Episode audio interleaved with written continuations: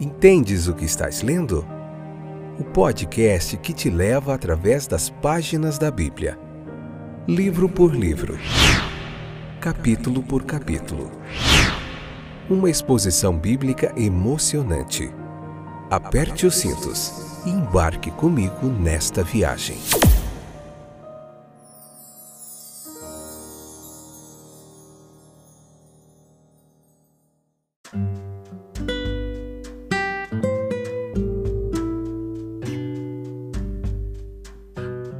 Olá, estou de volta, eu sou o Fábio, esse é mais um episódio do nosso podcast Entendes o que estás lendo? Continuamos na série de Êxodo, né? Hoje, hoje é o capítulo 3, a parte 2, episódio 171 da terceira temporada. Tudo bem com você? Espero que sim. A minha oração diária é que este momento de reflexão bíblica, de meditação na palavra de Deus traga alento ao seu coraçãozinho, traga edificação, te alcance, te abençoe, te renove, te traga graça. Essa é a minha oração diária. E que bom que você voltou. Temos ouvintes aí em várias partes do Brasil e do mundo acompanhando esses estudos expositivos da Bíblia, capítulo por capítulo. Tem sido uns momentos muito graciosos de Deus para nós, onde temos aprendido bastante hoje não será diferente. Continuamos na companhia de Moisés, aprendendo bastante sobre a vida dele. Vamos lá. É, veremos hoje como Moisés se encontrou com Deus lá no, no meio daquela sarça ardente, né? Nós vemos, nós vemos um pouquinho no episódio anterior, que você pode buscar lá. E hoje a gente vai continuar aqui. Ele se virou para ver aquele arbusto em chamas, né? Era algo a ser investigado ali, chamou a atenção, a admiração dele. E Deus ele vai de encontro com um espírito sério e sincero nosso, né? Quando o Senhor viu, Deus o chamou, ele ouviu a voz de Deus chamando ele do meio da chama ali, né? Então, é, temos o exemplo também do eunuco lá, lendo na sua carruagem, e Filipe, né? Que foi ao encontro dele, e Deus também se revelou a ele naquele episódio lá em Atos dos Apóstolos, o que dá nome a esse podcast, né? Quando Felipe lhe pergunta, entendes o que estás lendo? E aqueles é, serviçal lá da, da rainha Candace, ele, ele disse assim, como entenderei se ninguém me explicar? Né? Foi a resposta. Então nós devemos passar de uma mera busca de Deus para o conhecimento de que somos conhecidos por Deus. O coração de Moisés ele vibrou com o grito: Moisés, Moisés. E o grito proclamava não apenas que Deus o conhecia, mas que ele era o seu Deus. Então, o Senhor o reivindicou naquele clamor como seu servo, como seu filho. Nós já vimos, né, do contrário, nós não conhecemos Deus como Deus vivo, como nosso Deus e como podemos servi-lo.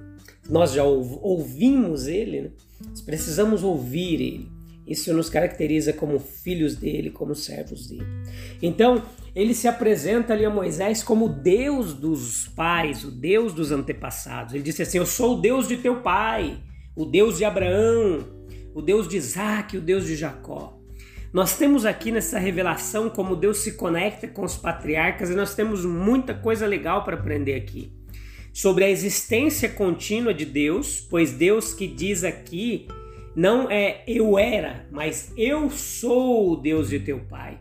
É, como Cristo nos lembra, não Deus dos mortos, mas Deus dos vivos. E a relação pessoal ela não foi dissolvida, desassociada ali. Os patriarcas ainda viviam para Deus. A ressurreição do corpo, essa doutrina bíblica, não parecerá uma algo estranho para nós. Né? Se nós considerarmos a, a natureza da esperança bíblica da imortalidade, a Bíblia pouco ou nada tem a dizer sobre uma imortalidade da alma abstrata. Em parte alguma, considera o estado desencarnado como desejável em si mesmo. A imortalidade de que a Bíblia fala é a imortalidade do homem, do homem em toda, em toda a sua complexa personalidade, corpo, alma e espírito. Né? Isso implica uma ressurreição, A vida perdida pelo pecado era uma vida no corpo e, portanto, deve ser uma vida agora restaurada pela redenção. A promessa do pacto não poderia cair abaixo das esperanças. E mesmo a teologia egípcia ali, com as suas doutrinas, é, também tinha essa noção de um renascimento do corpo como essencial para uma existência perfeita. Daí a prática deles de embalsamar o corpo, com o qual se compara o cuidado do corpo pelos patriarcas. Então, o Deus de Abraão, o Deus de Isaac, o Deus de Jacó, despertando a mente de Moisés em plena atividade, dando a ele uma revelação de poder sobrenatural e trazendo totalmente a um estado de grande reverência e temor. Deus procede a uma revelação. Deus procede a uma revelação ali é, de si mesmo em um aspecto particular, um aspecto que exigia e retribuía, né, a mais sincera atenção. Observe que, ao contrário da revelação do nome Eu Sou, no versículo 13, é, não foi solicitada ali. Era como se Deus tivesse dito a Moisés: Você deve obter o seu principal senso de minha proximidade de Israel e permanente interesse neles, pensando em meus pactos reais, repetidos e registrados com Abraão, Isaac e Jacó.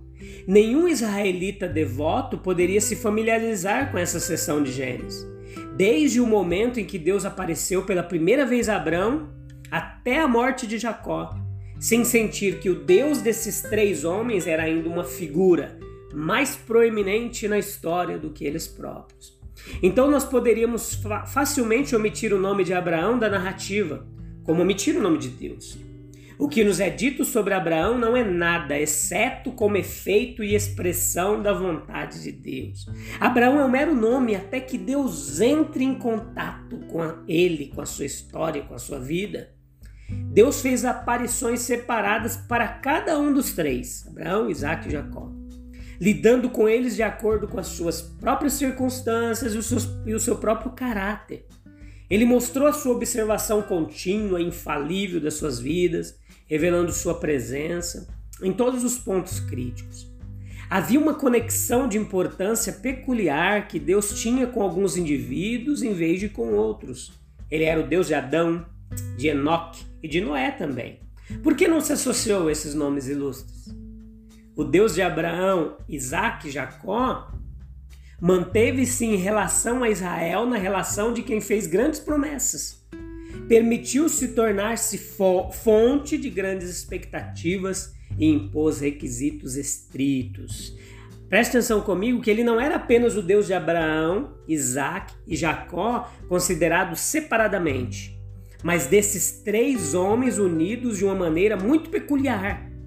Não apenas eles estavam em uma sucessão linear e sequencial ali hereditária, Abraão sendo pai de Isaac, Isaac sendo pai de Jacó, mas essa sucessão era contrária às expectativas naturais.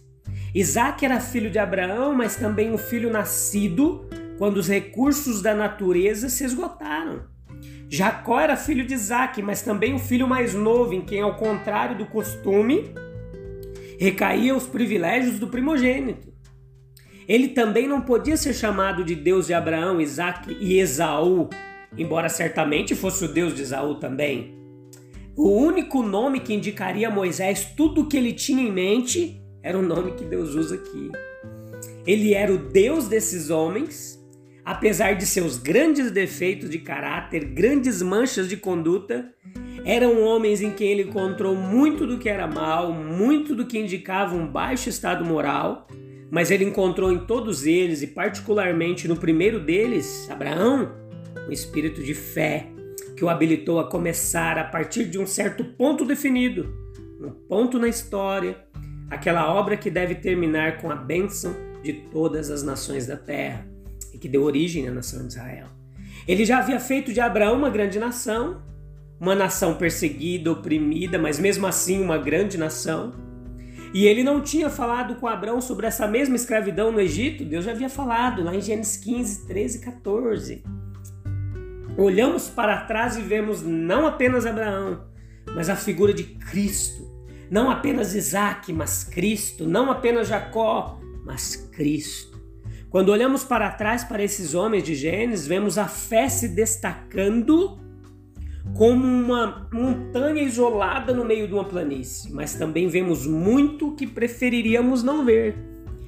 Considerando que quando olhamos para trás para Cristo, nós não vemos não apenas um cristão completo, mas uma vida perfeita. Nele está o maioral dos que andam pela fé, o príncipe deles. Aquele que, pela alegria que estava diante dele, suportou a cruz, desprezo e vergonha.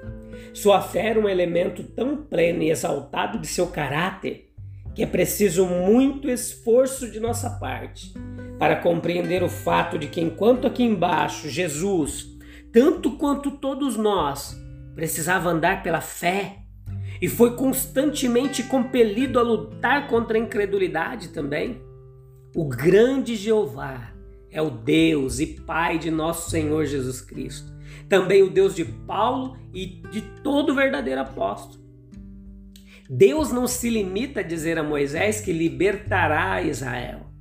A libertação por si mesma não era nada, era por causa do que estava além dela. Ele não diz que vai livrar e esperar que chegue o tempo da libertação para falar das glórias e bênçãos de Canaã.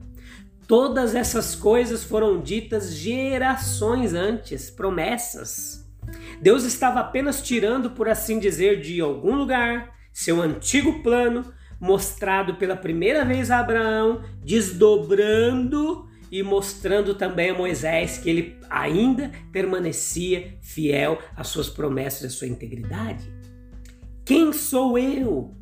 A mente de Moisés se volta imediatamente para suas próprias qualificações.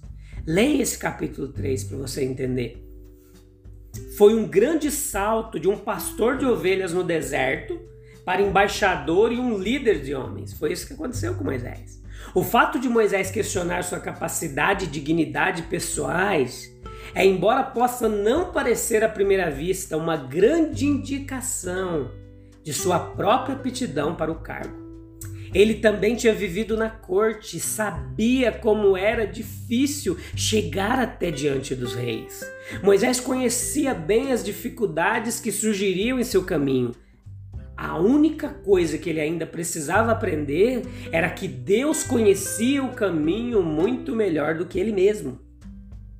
O eu de Moisés é atendido pelo eu de Deus. Moisés deveria ir ao Faraó com a forte consciência de que o Deus que o enviou também estava com ele.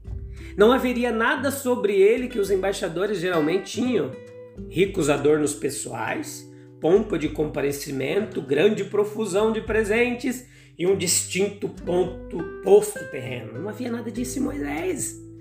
Mas a ausência de todas essas coisas apenas torna mais manifesta a presença e dignidade do Deus invisível. Quanto menos se via da terra, mais do céu. Quanto menos se via do homem Moisés, mais se via do Deus. Se Deus é por nós, quem será contra nós? Moisés conhecia a pompa, o orgulho da corte egípcia. Ele se lembrou de como Israel o rejeitou quando ele era mais do que era agora. Antes ele se acreditava capaz para a tarefa, mas agora ele era mais sábio. Ele diz: Quem sou eu? Como Deus enfrenta essa sensação de fraqueza? Pela certeza de sua presença, não era apenas Moisés que deveria ir, mas Deus também na frente dele. A convicção de que Ele está conosco de que falamos por Ele torna os mais mansos ousados e os mais fracos fortes. Havia também deveria haver em Moisés a certeza do sucesso. Porque Deus falou: Olha, Moisés, vocês servirão a mim aqui neste monte. Moisés está armado com fé e esperança.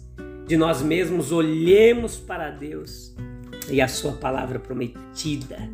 Que bênção, né?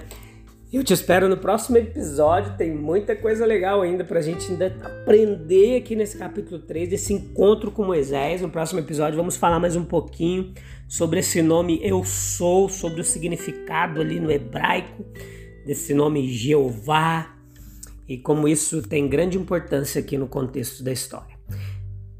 Temos um encontro marcado no próximo episódio. Te vejo em breve. Um abraço. Tchau, tchau.